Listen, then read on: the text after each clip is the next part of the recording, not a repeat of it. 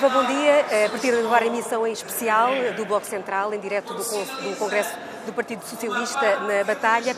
Uma emissão especial que conta como convidado especial com eh, Augusto Santos Silva, também Pedro Dão e Silva, comentador residente eh, deste Bloco Central, hoje sem o Telmo Crespo nem o Pedro Marcos Lopes. Os trabalhos retomaram há pouco. Eh, nesta altura intervém Carlos César, presidente do Partido Socialista. Já vamos retomar daqui a pouco o essencial desta intervenção de Carlos César. Para já avançamos então para análise neste Bloco Central. Augusto Santos Na última semana, uh, envolveu-se com Pedro Nuno Santos uh, numa troca de artigos sobre questões ideológicas e onde se colocava o Partido Socialista. Ontem António Costa veio dizer que toda a gente sabe que o PS está onde sempre esteve. Pergunto-lhe se essa troca de argumentos era desnecessária ou foi de alguma forma importante para António Costa fazer ontem síntese. Não, fazer eh, um debate sobre a identidade e o posicionamento político é sempre bom. Na minha opinião, os partidos democráticos devem fazê-lo constantemente. Mas, em primeiro lugar, não é verdade que eu tenha polemizado com o meu camarada e amigo Pedro Nuno Santos. Aliás, o meu artigo, os meus artigos, dirigem-se mais àqueles que, fora do PS, com alguma repercussão dentro do PS, aceito, procuram sempre retirar ao PS autonomia e procuram sempre tratar o PS como se o PS fosse uma espécie de partido de esquerda menos. Como eu não uh, acredito nem aceito esse ponto, acho que o PS é um partido de esquerda democrática, ponto. Uh, decidi intervir, mas também para que o Congresso seja um momento de discussão de ideias Portanto, o Partido Socialista, sublinha essa frase, não é um partido de esquerda menos. Não. E o Partido de Esquerda mais? Também não, é um partido que pode ser caracterizado segundo quatro expressões que são equivalentes, depende da terminologia que queiramos usar. É um partido socialismo democrático, para usar a terminologia corrente no sul da Europa, quer dizer que é um partido da social-democracia, se quisermos usar a terminologia da Europa do Centro e do Norte, um partido trabalhista, se quiséssemos usar a terminologia eh, do mundo anglo-saxónico, e por isso é um partido que se situa no centro-esquerda, isto é, não pertence ao lado mais extremo das esquerdas e pertence à esquerda. Tem eh, um diálogo muito normal com todos os que se situam à sua direita ou à sua esquerda, e é isso, aliás, que faz dele um partido de charneira, sempre foi e continuará a ser. Na minha opinião, não há nenhuma dúvida uh, instalada nos militantes e na estrutura do Partido Socialista sobre este posicionamento. E por isso, quando o secretário-geral ontem disse que o PS está onde sempre esteve, eu concordo com ele 100%. Pedro Silva, bom dia também. Que relevância teve este, eh, esta clarificação de António Costa ontem, eh, agora que o PS prepara para as batalhas eleitorais, eh, considerando que o lugar do PS é da esquerda, é um partido de esquerda? Não é particularmente novidade. António Costa, na verdade, ontem o que procurou foi sistematizar um conjunto de ideias e de marcas que caracterizaram a ação governativa do PS e responder a dois tipos de críticas que são comuns em relação eh, ao Partido Socialista. Eh, a primeira é que é um partido sem marca reformista, isto é, que quando governa se limita a gerir as circunstâncias. Eh, e António Costa fez um exercício olhando para um tempo longo, o tempo dos 40 anos de democracia, para identificar um conjunto de marcas em que o PS teve ação política que mudou estruturalmente até a sociedade portuguesa, dando vários exemplos, não apenas em questões materiais, mas também questões que têm a ver eh, com eh, a cultura eh, e com questões pós-materiais. E depois, olhando para o tempo mais curto, de certa forma, sublinhando aquilo que é o património desta governação. E esse património tem, é possível, aliás, António Costa identificou três aspectos, a meu ver, essenciais. Um primeiro, a ideia de que é possível manter o vínculo ao euro e virar a página da austeridade. Um outro, que porventura é aquele que a história guardará, que é a alteração eh, da paisagem política portuguesa naquilo que tem a ver com a estratégia de coligações e com aquilo que é o arco da governação, mas uma terceira coisa que é importante, porque contraria uma ideia feita em relação ao PS e que talvez seja o principal dos capitais políticos que o partido vai ter nas próximas eleições legislativas, que é a ideia que é um partido que gera bem a economia, mas também apresenta disciplina eh, nas contas públicas. E, independentemente de tudo o resto, em última análise, são essas duas eh, dimensões, esses dois aspectos que vão permitir ao Partido Socialista apresentar-se de forma competitiva nas próximas eleições. Quanto à, à, discussão mais ideológica, há de facto um lado surpreendente. Eu, eu, não sei, tenho ido a todos os congressos, todos os partidos nos últimos anos e não me recordo uh, de uma discussão ideológica tão estimulante e densa, mas ao mesmo tempo também se calhar tão distante daquilo que são os interesses e as preocupações dos portugueses como esta que antecedeu este congresso, que se prolonga ainda hoje, já durante o congresso. Eh, mas talvez a explicação para, isso seja um pouco aquela velha ideia de que a política tem horror ao vazio. Ora, no momento em que não há uma discussão sobre a liderança, não há uma discussão fulanizada, que não há eh, divergências sobre a estratégia eh, de coligações e a estratégia eleitoral, de certa forma este espaço ideológico preencheu esse vazio. Sendo que eu acho que é uma discussão que pode ter eh, um efeito importante no médio prazo, porque revela eh, que há algumas nuances e algum pluralismo na interpretação que é feita sobre o que deve ser o caminho do PS. E essa interpretação, ao contrário do que eu tenho visto, é menos entre aqueles que acham que o PS deve ter uma, uma lógica mais ancorada à esquerda e outros uma lógica mais ancorada ao centro, e é muito mais sobre a dimensão conjuntural ou estrutural da opção. Isto é, há aqueles que acham, que são ultraminoritários, que o PS nunca se deveria ter coligado com os partidos à sua esquerda. São mesmo ultraminoritários. E depois há duas grandes tendências. Aqueles que acham que esta opção é uma opção estrutural, isto é, em nenhuma circunstâncias, em nenhum momento, o Partido Socialista deve ter outra opção que não o diálogo com os seus parceiros à esquerda, e aqueles que fazem uma interpretação mais conjuntural desta eh, opção e, portanto, no futuro poderá haver outras circunstâncias que podem alterar aquilo que são as preferências do ponto de vista do diálogo do Partido Socialista. Augusto Silva, que se inclua neste último lote referido por Pedro Adão e Silva, daqueles que consideram que isto, esta uh, de forças, este, uh, esta arquitetura uh, de, de, de, governação com maioria à esquerda, pode ser um, um, resultado da conjuntura eventualmente alterável no futuro? Ele foi factualmente o resultado de uma conjuntura. Uma conjuntura, aliás, marcada não só por 2015, mas também por 2011. Eu acho que 2015 só foi possível porque as forças à esquerda do PS aprenderam com 2011 e aprenderam também o que perdem de relevância e de centralidade política quando fazem bengala da direita. E, portanto, em 2015 foi a vez do PS recusar ser a bengala da direita. E isso criou condições para que fosse possível esta solução de governo, que, insisto também, foi tornada possível por uma declaração inicial do secretário-geral do Partido Comunista Português, que disse que o PS só não será governo se não quiser, dizendo, portanto, que o Partido Comunista Português estaria disponível para apoiar um governo do PS. Isso foi também uma mudança qualitativa no comportamento desse partido e fez com que, por exemplo, aqueles que, como eu, disseram na noite das eleições e nos dois dias seguintes, não estou a ver como é que é possível um governo que não seja um governo liderado pelo PSD, mas será um governo totalmente instável porque não terá maioria, dissessem, há aqui um dado novo, porque o PS pode formar governo com o apoio à sua esquerda. E, portanto, factualmente foi conjuntural.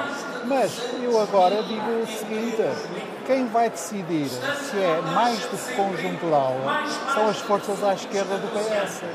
Porque foi possível, ao longo destes anos, mostrar que havia um acordo suficiente para garantir uma maioria parlamentar centrado sobre questões típicas de política económica e social. Reposição de rendimentos, corte da sobretaxa, eliminação dos cortes salariais e nas pensões e sobre também temas de agenda dita pós-materialista. Eh, eh, por isso mesmo, nós dizemos, se esta solução até agora provou bem, por que não repeti-la? Por que não renová-la? Agora, para renová-la, num sentido que seja meramente, que seja para além da circunstância, é necessário que o entendimento se faça sobre outras áreas. A área europeia, a área da reforma da segurança social, em que os partidos têm posições diferentes, na legislação laboral, em que os partidos até agora têm posições diferentes, e, sobretudo, numa densificação do compromisso porque nesta legislatura tem vigorado o princípio segundo o qual o PS cumpre os compromissos das posições conjuntas. Os partidos que subscreveram essas posições também cumprem os compromissos que ficaram explícitos, mas consideram-se em todas as outras áreas com total liberdade. E, por exemplo, no que diz respeito ainda agora ao concurso de professores, nós assistimos, mais uma vez, à formação de uma coligação no Parlamento que isolou o Partido Socialista e que pode provocar um aumento considerável da despesa pública este ano. O que eu estou a dizer é que, na minha opinião, nós devemos em 2019, qualquer que seja o resultado, a dimensão da vitória do PS, porque se o PS não ganhar, a questão não se põe, mas qualquer que seja a dimensão da vitória do PS, devemos começar por partir para a próxima legislatura a partir da solução mais óbvia, renovar a atual fórmula política. Mas isso implica densificação das áreas em que há acordo e também densificação do nível de empenhamento de todos os partidos nessa solução. Dito por outras palavras, o Bloco e o PCP não podem, ao mesmo tempo, suportar o governo e estar na rua a fazer oposição, como, eh, como citou nesse exemplo da, da educação, por exemplo, na saúde também. É um pouco mais sofisticado que isso. Estava Eu só digo que nós temos que nos entender sobre áreas mais eh, próximas das políticas estruturais do Estado e temos que densificar o nosso nível de acordo. Num certo sentido, em 2015 nós concordamos em dizer não. Dizer não à direita, dizer não ao prolongamento da política austeritária e dizer sim à reposição, digamos assim, da normalidade constitucional. Isso chegou para esta legislatura. Chegará para a próxima? Não. Mas isso quer dizer que não seja possível? Na minha opinião, será possível, assim haja uma aproximação dos partidos. Eu não estou a dizer que o PS tem que ficar rigidamente na sua posição e compete apenas ao PCP e ao Bloco de Esquerda aproximar-se. Tem havido aqui uma aprendizagem recíproca e essa aproximação que resulta da aprendizagem pode continuar. Pedro Adão e Silva, eh, nas áreas eh, elencadas agora com Augusto Santos Silva, a Europa, a segurança social, eh, também a área laboral, a saúde e a educação das áreas sociais, ainda ontem referias, poderiam ser patamares de entendimento, de um novo entendimento, de um renovado entendimento, para citar Augusto Santos Silva, numa próxima legislatura. É, é de certa forma paradoxal, porque as áreas sociais que são vistas como aquelas em que a esquerda têm maior proximidade e entendimento, prova-se sempre que são as áreas onde eh, eh, a esquerda tem eh, maiores divergências. E as divergências, aliás, têm sido notadas. A geringonça entende-se nas questões orçamentais, mas depois, sempre que surgem questões laborais, ou proteção social. Nas discussões orçamentais, aliás, os problemas são sempre em torno de discussões nesta, nestas áreas, não neste orçamento, mas do anterior, em torno dos aumentos, da estratégia para aumentos das pensões, foi um ponto de dissensão. Augusto Silva chamava, utilizou a expressão aprendizagem, isto é, a ideia de que eh, foi possível formar a geringonça porque os partidos aprenderam com as experiências anteriores e as experiências é, eh, no fundo, eh, o derrubar do, do PEC 4, o chumbo do PEC 4 e os anos de Passos Coelho e Paulo Portas. A questão é se os partidos vão ser capazes de aprender com esta experiência da geringonça. E, e, porquê? Porque há aqui uma dificuldade adicional, porque implica uma aprendizagem com aquilo que foi uma experiência de sucesso. Aquilo que eram os compromissos definidos há dois anos e meio foram todos cumpridos e muitos deles para além das expectativas. Aliás, aqueles que pareciam mais difíceis, que era a estabilidade política, o vínculo europeu e a disciplina orçamental, foram todos cumpridos e, e, a, a Constituição Orçamental até ultrapassada, superada. Mas pode dizer. Okay. Posso dizer já? Eu acho que isso foi possível porque foram justamente as áreas em que ficou claro desde o início que o PS estaria por sua conta. E que, portanto, não haveria uma posição de hostilidade da parte dos restantes partidos se o PS conseguisse fazer o que ninguém acreditava que pudesse fazer, incluindo esses partidos, que era repor os rendimentos acabar com a punção fiscal e cumprir os, o déficit orçamental e uh, as demais regras do, do euro. Isto é, uh, isto resultou porque em área orçamental e financeira foi o cenário macroeconómico apresentado pelo Partido Socialista que guiou o governo e o PCP e o Bloco de Esquerda, na minha opinião, de forma muito inteligente e muito, digamos, empenhada, não querendo comprometer-se com nem os princípios nem os objetivos que o PS tinha do ponto de vista europeu, entenderam que esses princípios e esses objetivos não eram obstáculo à reposição de rendimentos e às demais uh, medidas uh, positivas, assim o PS pudesse provar que isso seria execuível. Desculpem interromper. Mas, mas esta, esta história de sucesso e esta aprendizagem cria um vazio e, e cria uma necessidade de, eh, de encontrar um cimento comum.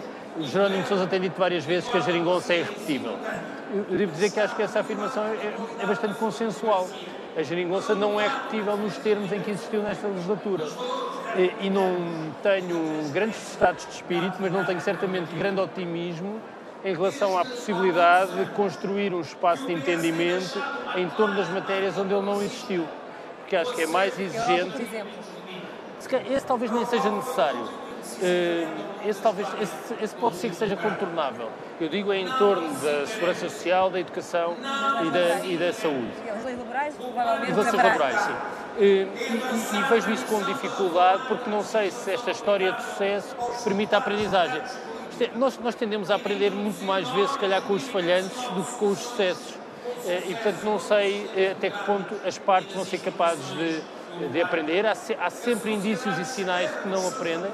Ehm, este episódio dos professores recente é um deles. Mas eh, devo dizer que, apesar de tudo, há uma área onde eu acho que é possível.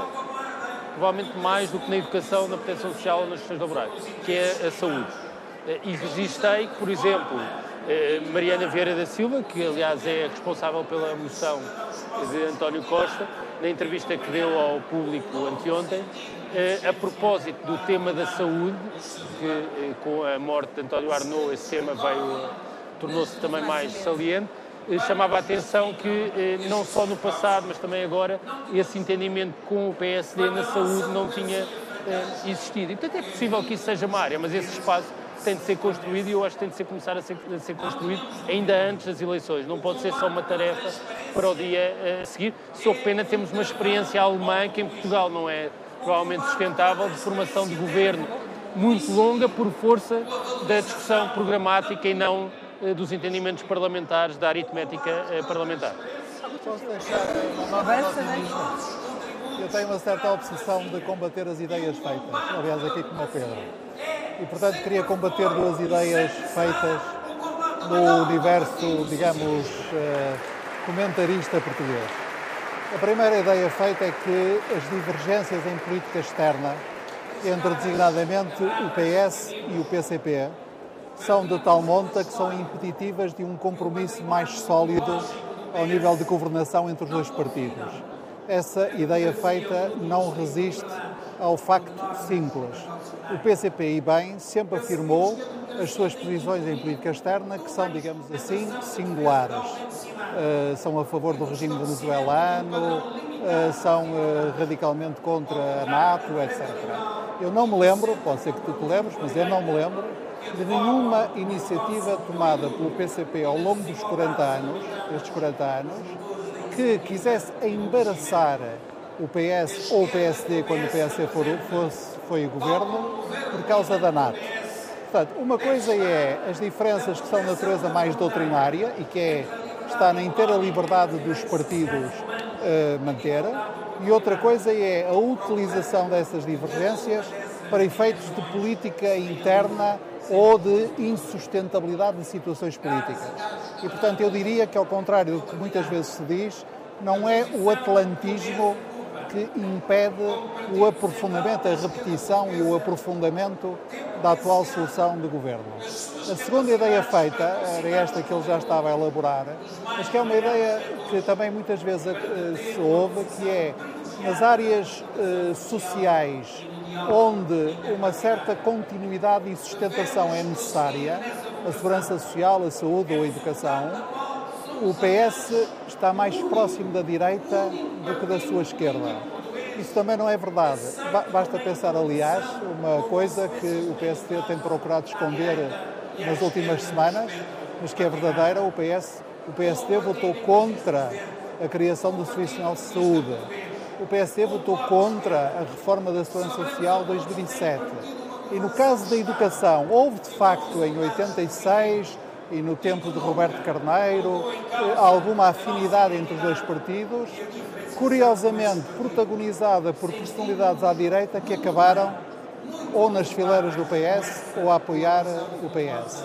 Portanto, em matéria económica e social, não é nada eh, apolítico, portanto, não é uma verdade eh, indiscutível, uma maior proximidade entre o PS e eh, o PSD. E, e por isso mesmo, agora trazendo isto para a atualidade, evidentemente que era necessário e era possível um acordo com o PSD em torno, por exemplo, dos próximos fundos comunitários, que serão certamente geridos por pelo menos três governos, e é impossível pensar num acordo em torno do Serviço Nacional de Saúde tão distantes são as posições dos dois partidos sobre esse domínio. E como dizia o Pedro Dão e Silva, o trabalho para renovar uma base de entendimento deveria começar a, a, decorrer já. E perguntando isto, pergunto se encontra, por exemplo, do PCP, que Jerónimo de Sousa já disse, já dissemos aqui hoje, que esta a solução como está seria irrepetível, mas também tem vindo a adotar um tom um bocadinho menos uh, intransigente, vá lá, perante a repetição ou reedição de uma solução parecida. Eu ouvi as declarações do secretário-geral do PCP e as declarações que eu ouvi diziam é impossível repetir uma geringonça, mas é talvez possível uma espécie de geringonça. O que me parece, aliás, uma, uma subtileza dialética, o mesmo que seja outro, não deixando de ser o mesmo, que eu gostaria de assinalar. Agora, eu, com toda a franqueza, acho que não é este o tempo de pensar na nova solução, por uma razão simples. É que, para todos os efeitos, nós todos desde o CDS ao Partido Ecologista dos Verdes, temos que saber, e só poderemos saber numa certa noite de setembro ou outubro do próximo ano, o que é que o povo acha disto. Quer dizer, temos que saber qual é o juízo do soberano sobre estes quatro anos. O soberano é a democracia, é o eleitorado. É, portanto, muito difícil antecipar a discussão, por isso é que julgo que o Partido Socialista faz muito bem em eh, definir esta agenda que eu estou aqui há 10 minutos a violar. A agenda segundo a qual hoje não se trata dessas matérias, mas sim da nossa própria preparação para os desafios de médio prazo que temos pela frente. Sendo que, eh, sendo este o último congresso antes dessas eleições legislativas, não deveria também ser o palco para, para esse debate de, de qual, qual, para onde é que o PS caminha para, não, é, quer dizer, do ponto de vista mais tático e conjuntural do ano 2019, nós damos tanta importância a esse tema que até vamos fazer duas reuniões magnas, uma dedicada às eleições europeias e outra às eleições legislativas. Este, este congresso é um congresso ordinário. Eh, eu, a sensação com que eu fico é que se o Partido Socialista pudesse ter escolhido, teria escolhido fazer este congresso mais próximo das legislativas ou eh, das europeias. E isso também explica esta. É uma coisa que fica a meio caminho, porque não pode ser excessivamente programático no sentido de enunciar aquilo que vai ser o programa eleitoral eh, não pode ser um momento de afirmação e de lançamento de uma campanha eh, e, portanto, o PS escudou-se nesta solução de fazer um debate mais de médio prazo, projetando um conjunto de, eh, de princípios. E isso, novamente, esse vazio tende a fazer precipitar outras, outros debates, outras discussões que têm a ver com as, as, as, estratégias de coligações, aquilo que se vai fazer no dia a seguir às legislativas, caso volte a haver uma maioria do conjunto dos partidos de, de esquerda e, e, até a escolha dos protagonistas. E isso também é uma das curiosidades deste Congresso, porque Normalmente, no sábado, nos congressos, há essa expectativa em relação aos nomes, aos protagonistas. Também isso foi esvaziado, porque antes do congresso ter iniciado, o congresso só começou hoje, ontem não foi um momento de congresso, esses nomes foram eh, anunciados com algumas mudanças que têm significado, eh, significado político, desde logo alguma governamentalização eh, das estruturas eh, dirigentes do, do partido, o que é um sinal de que a campanha eleitoral de facto já está a ser, a ser, a ser preparada. Mas eu, eu, eu há, há, duas coisas com que eu concordo e com o que o Augusto Silva disse. A primeira é a questão da correlação de forças, para utilizar a expressão cara ao, ao Partido Comunista Português, eh, que na verdade só as eleições é que determinarão eh, aquilo que vai acontecer. Há, há uma, há, uma, uma ideia que eu tenho e que acho muito difícil que eh, numa legislatura que se inicia quatro anos depois, eh, pensando que ela será integral, da experiência eleitoral eh, de 2015, que eh, qualquer partido tenha uma maioria absoluta. Acho que eh, o contributo imediato da geringonça é, é acabar com o voto útil à esquerda e à direita. O CDS tem assinalado isso mesmo e isso acontecerá também à esquerda, portanto vejo difícil a concentração de votos eh, num partido, no caso no PS, isso implicaria um cataclismo do PSD que, sinceramente, com Rui Rio eh, não se vislumbra. Eh, eh, portanto, vejo difícil. Portanto, a questão vai-se eh, vai -se, vai -se colocar. Quando eu falo da, da, questão da discussão e de iniciar a discussão, o primeiro passo para essa discussão iniciar-se é os partidos fixarem aquilo que é a sua doutrina e aquilo que são as suas prioridades. Hum, e eu devo dizer que acho que uma das dificuldades desta legislatura hum, nessa matéria é que, bem, naturalmente, as prioridades eram outras. Era a reposição de rendimentos, o hum, alívio fiscal e cumprir a Constituição. E isso diminuiu a pressão sobre outras matérias. Mas também porque o Partido Socialista partiu para as eleições legislativas com um programa eleitoral que, em algumas das áreas que aqui falámos, era bastante vago eh, e pouco, eh, pouco clarificador, por exemplo, em matéria de educação. Eh, num aspecto central que tem a ver com as carreiras, porque na política educativa a questão dos salários é, a maior das fatias da despesa e a questão das carreiras é mesmo uma questão relevante, até no contexto da administração pública é a maior de, de, dos grupos profissionais são os professores e, e, e, o programa eleitoral do Partido Socialista era bastante vazio nessa matéria. Portanto, também o Partido Socialista não pode ir para as próximas eleições de novo com eh, algum vazio ou para recuperar um tema da proteção social, depois do incidente no debate entre Pedro Passos Coelho e António Costa sobre a condição de recursos nas prestações não contributivas, esse tema também desapareceu. Ou eh, um outro tema que, a meu ver, é muito importante, tendo em conta algumas das prioridades políticas do país e que fazia parte eh, da agenda do Partido Socialista e que desapareceu, o complemento salarial para os trabalhadores de baixos salários, é um conjunto de matérias que o PS, eu julgo que ganha em retomar, recuperar e afirmar, ainda que com vestes novas, para então iniciar o debate a seguir. Estou a dizer que não, que sobre o facto do PS ter um discurso mais visionário da educação. Penso que foi aí que, que, que reparei a sua discordância. Parte das carreiras com água. O nosso compromisso deste mandato era descongelar as carreiras, não reestruturá-las. Eu, eu, queria, se me permitem, porque às vezes uh, sou mal interpretado, uh, deixar um elogio aos parceiros do Partido Socialista na atual solução parlamentar, numa área que escapa a comentadores não tão analíticos como o nosso de hoje. É que a maior contribuição que o PCP e o Bloco de Esquerda fizeram neste, neste mandato e de que o PS e o país e eles próprios todos beneficiamos foi o enorme contributo que deram à estabilidade política e social do país. Porque, mesmo com uh, governos de maioria absoluta do PS, uh, eh, podia acontecer, como já aconteceu no passado, que a forma como o PCP e o Bloco de Esquerda atuam em relação face ao Partido Socialista e ao seu governo eh, fosse de luta aberta, mobilizando legitimamente todas as armas políticas, mas também em termos de lutas sociais e sindicais.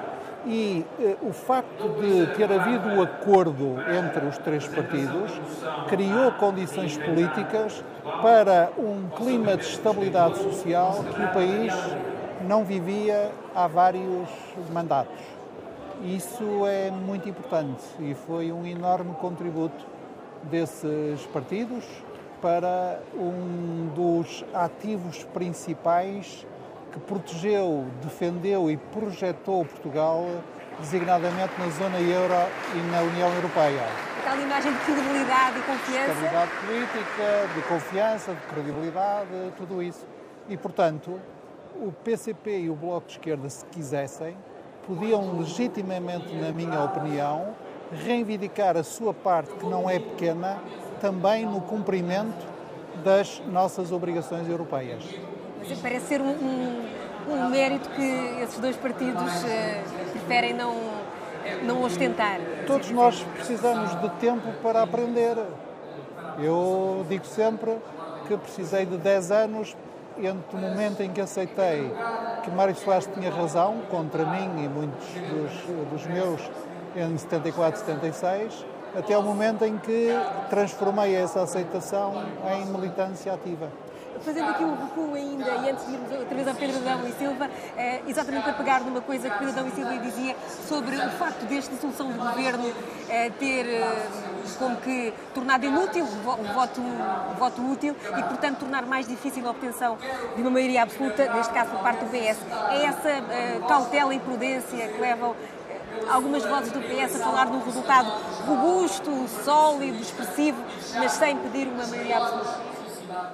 Não, não me parece, não me parece. O, o que eu acho que o Partido Socialista também aprende com as suas coisas e uma das coisas que, eh, pelo menos aqueles que têm eh, mais de 40 anos, imagino, eh, se lembram, uma das coisas que esses se lembram bem no interior do PS foi a armadilha em que nos deixamos cair em 1999 quando não pedíamos a maioria absoluta, mas pedíamos, para usar, para citar uma expressão que ficou famosa do António Vitorino, uma maioria absolutamente inequívoca. Portanto, não vale a pena entrar nessa armadilha de novo. O PS, como todos os outros partidos, quer ganhar as eleições. Por quanto maior for essa vitória, melhor. Mas não somos nós que decidimos a dimensão dessa vitória.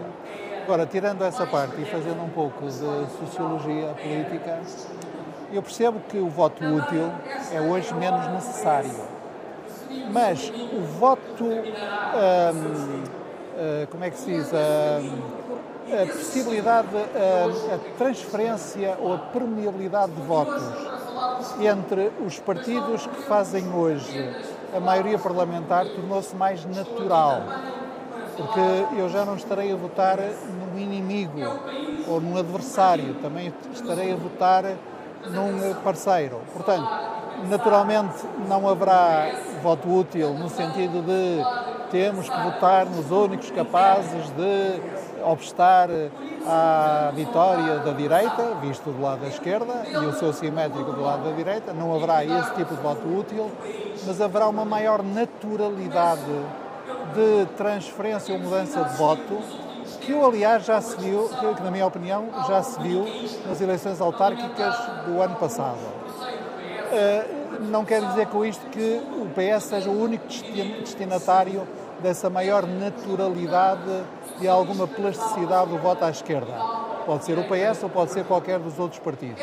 Portanto, o melhor é fazer aqui como no melão, por mais que o melão nos pareça uh, à vista bom ou mau, o melhor é abri-lo, porque só abrindo se sabe se o melão é mesmo comestível. Então, Deixa-me voltar aqui à, à, questão dos parceiros, eh, em particular eh, do, do PCP. Eu acho que uma das lições, e acho que é também por isso que a experiência recente de Portugal é sempre olhada com muita curiosidade desde fora, é que se há uma dificuldade que os que as democracias liberais europeias têm tido é de integrar os partidos de, de protesto ou populistas, expressão eh, de que eu não gosto. Eh, ora, eh, Portugal mostrou a vantagem da integração. porque a integração aproxima, traz os partidos para o espaço da responsabilidade e do compromisso, e isso funciona. E no caso português, além do mais, tem, uma, tem tido um efeito que é aquele, porventura, com que a direita tem maiores dificuldades em lidar. Reflete, por exemplo, numa coisa que mais até o PSD está sempre a dizer, ao mesmo tempo, completamente contraditória, que é o governo está capturado pelo Partido Comunista e pelo Bloco de Esquerda ou os partidos à esquerda estão no bolso eh, do governo. As duas coisas são ditas em simultâneo. Eh, e porquê? Porque eu acho que eh, há uma ideia bastante estúpida, mas que as pessoas percebem bem, que é aquela velha ideia de que os comunistas comem crianças ao pequeno almoço. Bom, o que é que estes anos estão a mostrar? Coisas que já eram relativamente conhecidas. Primeiro, naturalmente, que os comunistas não comem crianças ao pequeno almoço, mas, eh, mais importante, que eh, a integração do Partido Comunista numa área da governação tem vários efeitos positivos. Um primeiro é que diminui mesmo o protesto. É uma espécie de argumento Nixon goes to China, mas aqui é ao contrário. Mas diminui o protesto, mas acrescenta outras coisas importantes. Uma é a representação. O Partido Comunista representa estavelmente há décadas uma fatia fundamental do eleitorado que tende a não ver as suas aspirações e as suas reivindicações representadas. Ah, e agora sentem essas aspirações representadas. Não por acaso o PCP está sempre a falar dos mesmos temas, das mesmas bandeiras, das mesmas reivindicações e do mesmo e das mesmas pessoas. E isso é fundamental, porque pela primeira vez eh, essas pessoas sentem que têm reflexo as suas reivindicações. E porventura a diminuição do protesto está associada a isso.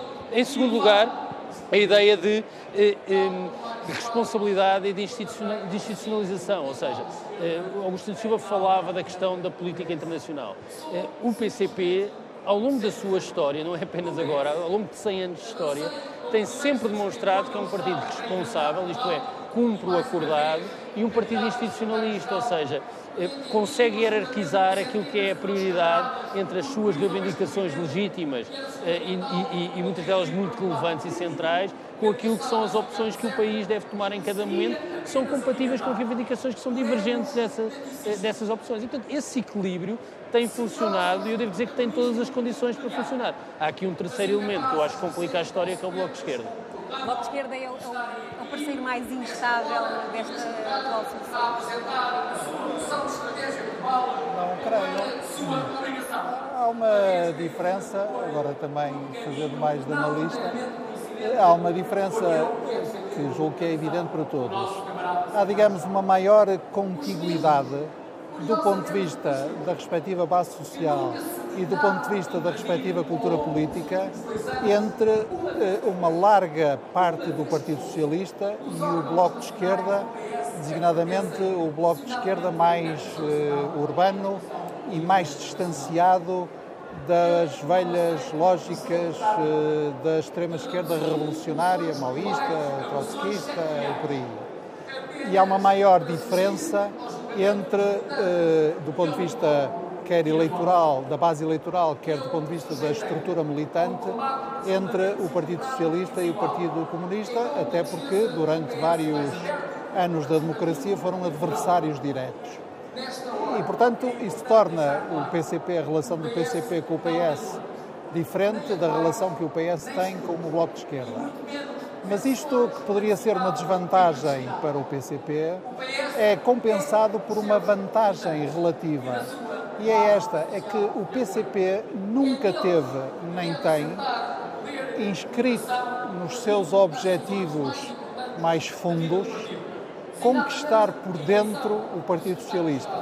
Tem o objetivo, evidentemente, de aumentar a sua influência, também à custa da redução da influência do PS, mas não tem como seu objetivo, nem nunca teve, como seu objetivo fundo, quer dizer, que se fala mesmo quando não é verbalizado, eh, domar, conquistar ou transformar por dentro o Partido Socialista. E como julgo que é claro para todos, essa tentação, essa tentação de o PS procurar influenciar o Bloco de Esquerda, ou o Bloco de Esquerda procurar influenciar o PS, existe.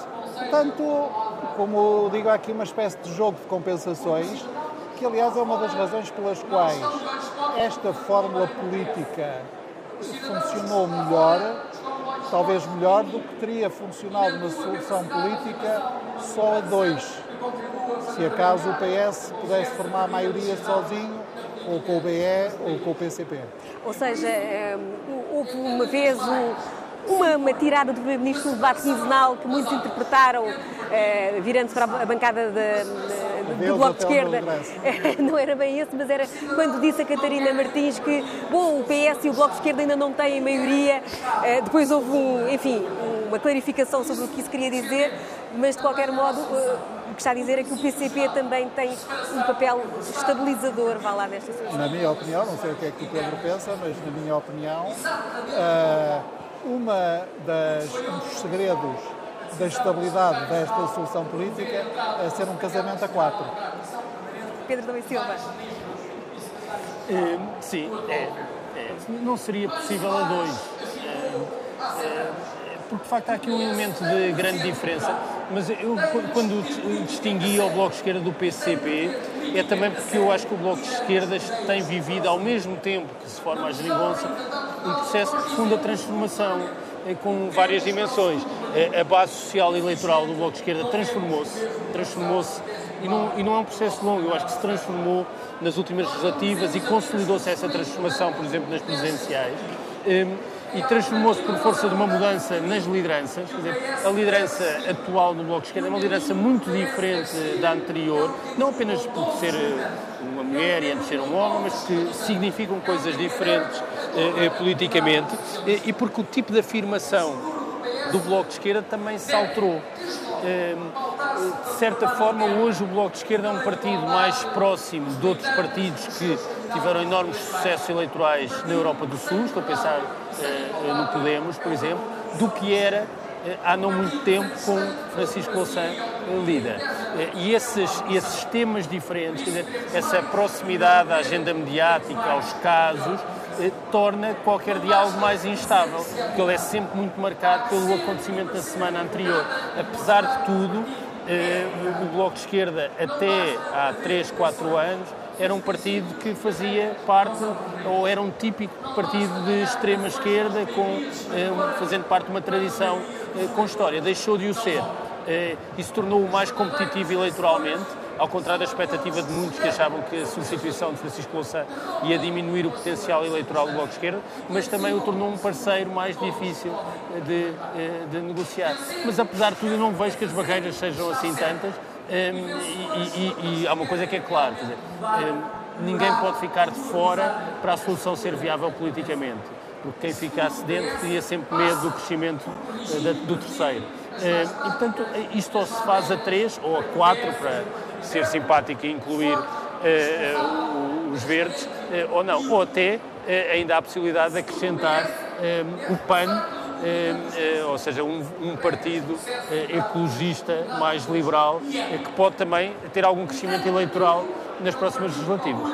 É, quando há pouco falava na necessidade de uma, uma renovação da atual solução, passar também pela densificação da, da, da relação que está estabelecida entre estes, este casamento a, a quatro, uh, isso passaria eventualmente também uh, por, uma, por um compromisso que se materializasse, por exemplo, na participação dentro de um governo?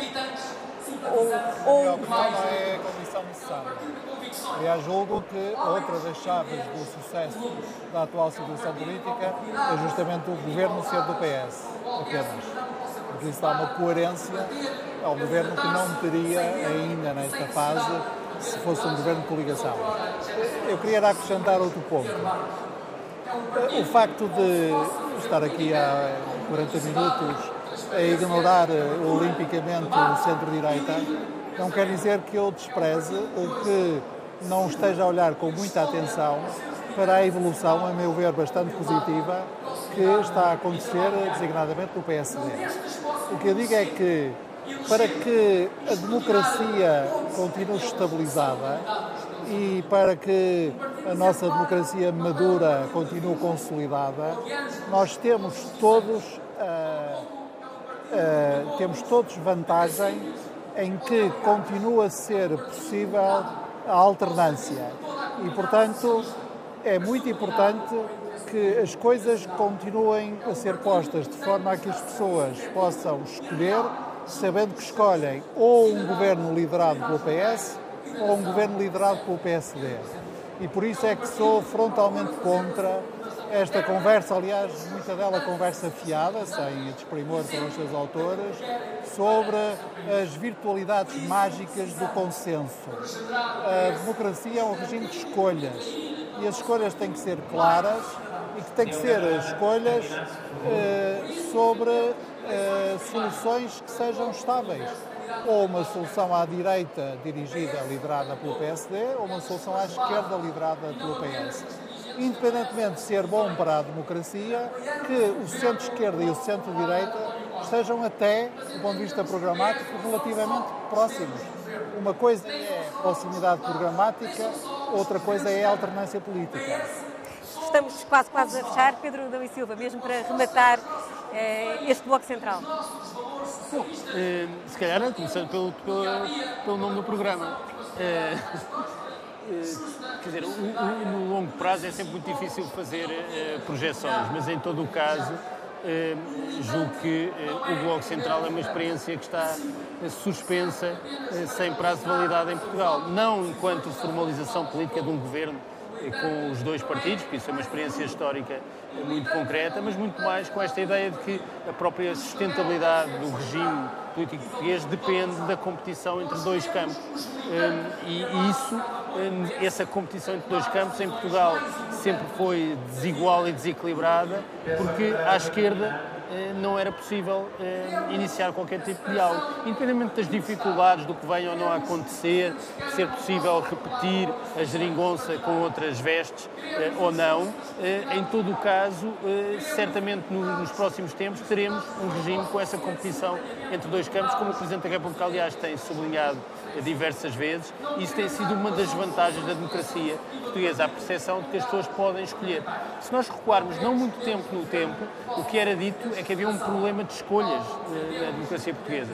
Havia alguma indistinção eh, entre eh, o PS e o PSD em questões centrais que tornava um pouco irrelevante a escolha dos eleitores. Ora, essa diferenciação tornou as escolhas relevantes. E tornar as escolhas relevantes é quase um primeiro passo para a democracia se sustentar. E é certo que o Bloco Central vai continuar apenas, pelo menos agora, na TSF. Eh, regressamos na próxima semana. Eh, este sábado estivemos em direto do Congresso do Partido Socialista eh, na Batalha, com a presença especial de Augusto Silva, a quem agradeço ter contribuído também para o debate, para este debate hoje feito com o Pedro e Silva. Regressamos então na próxima semana.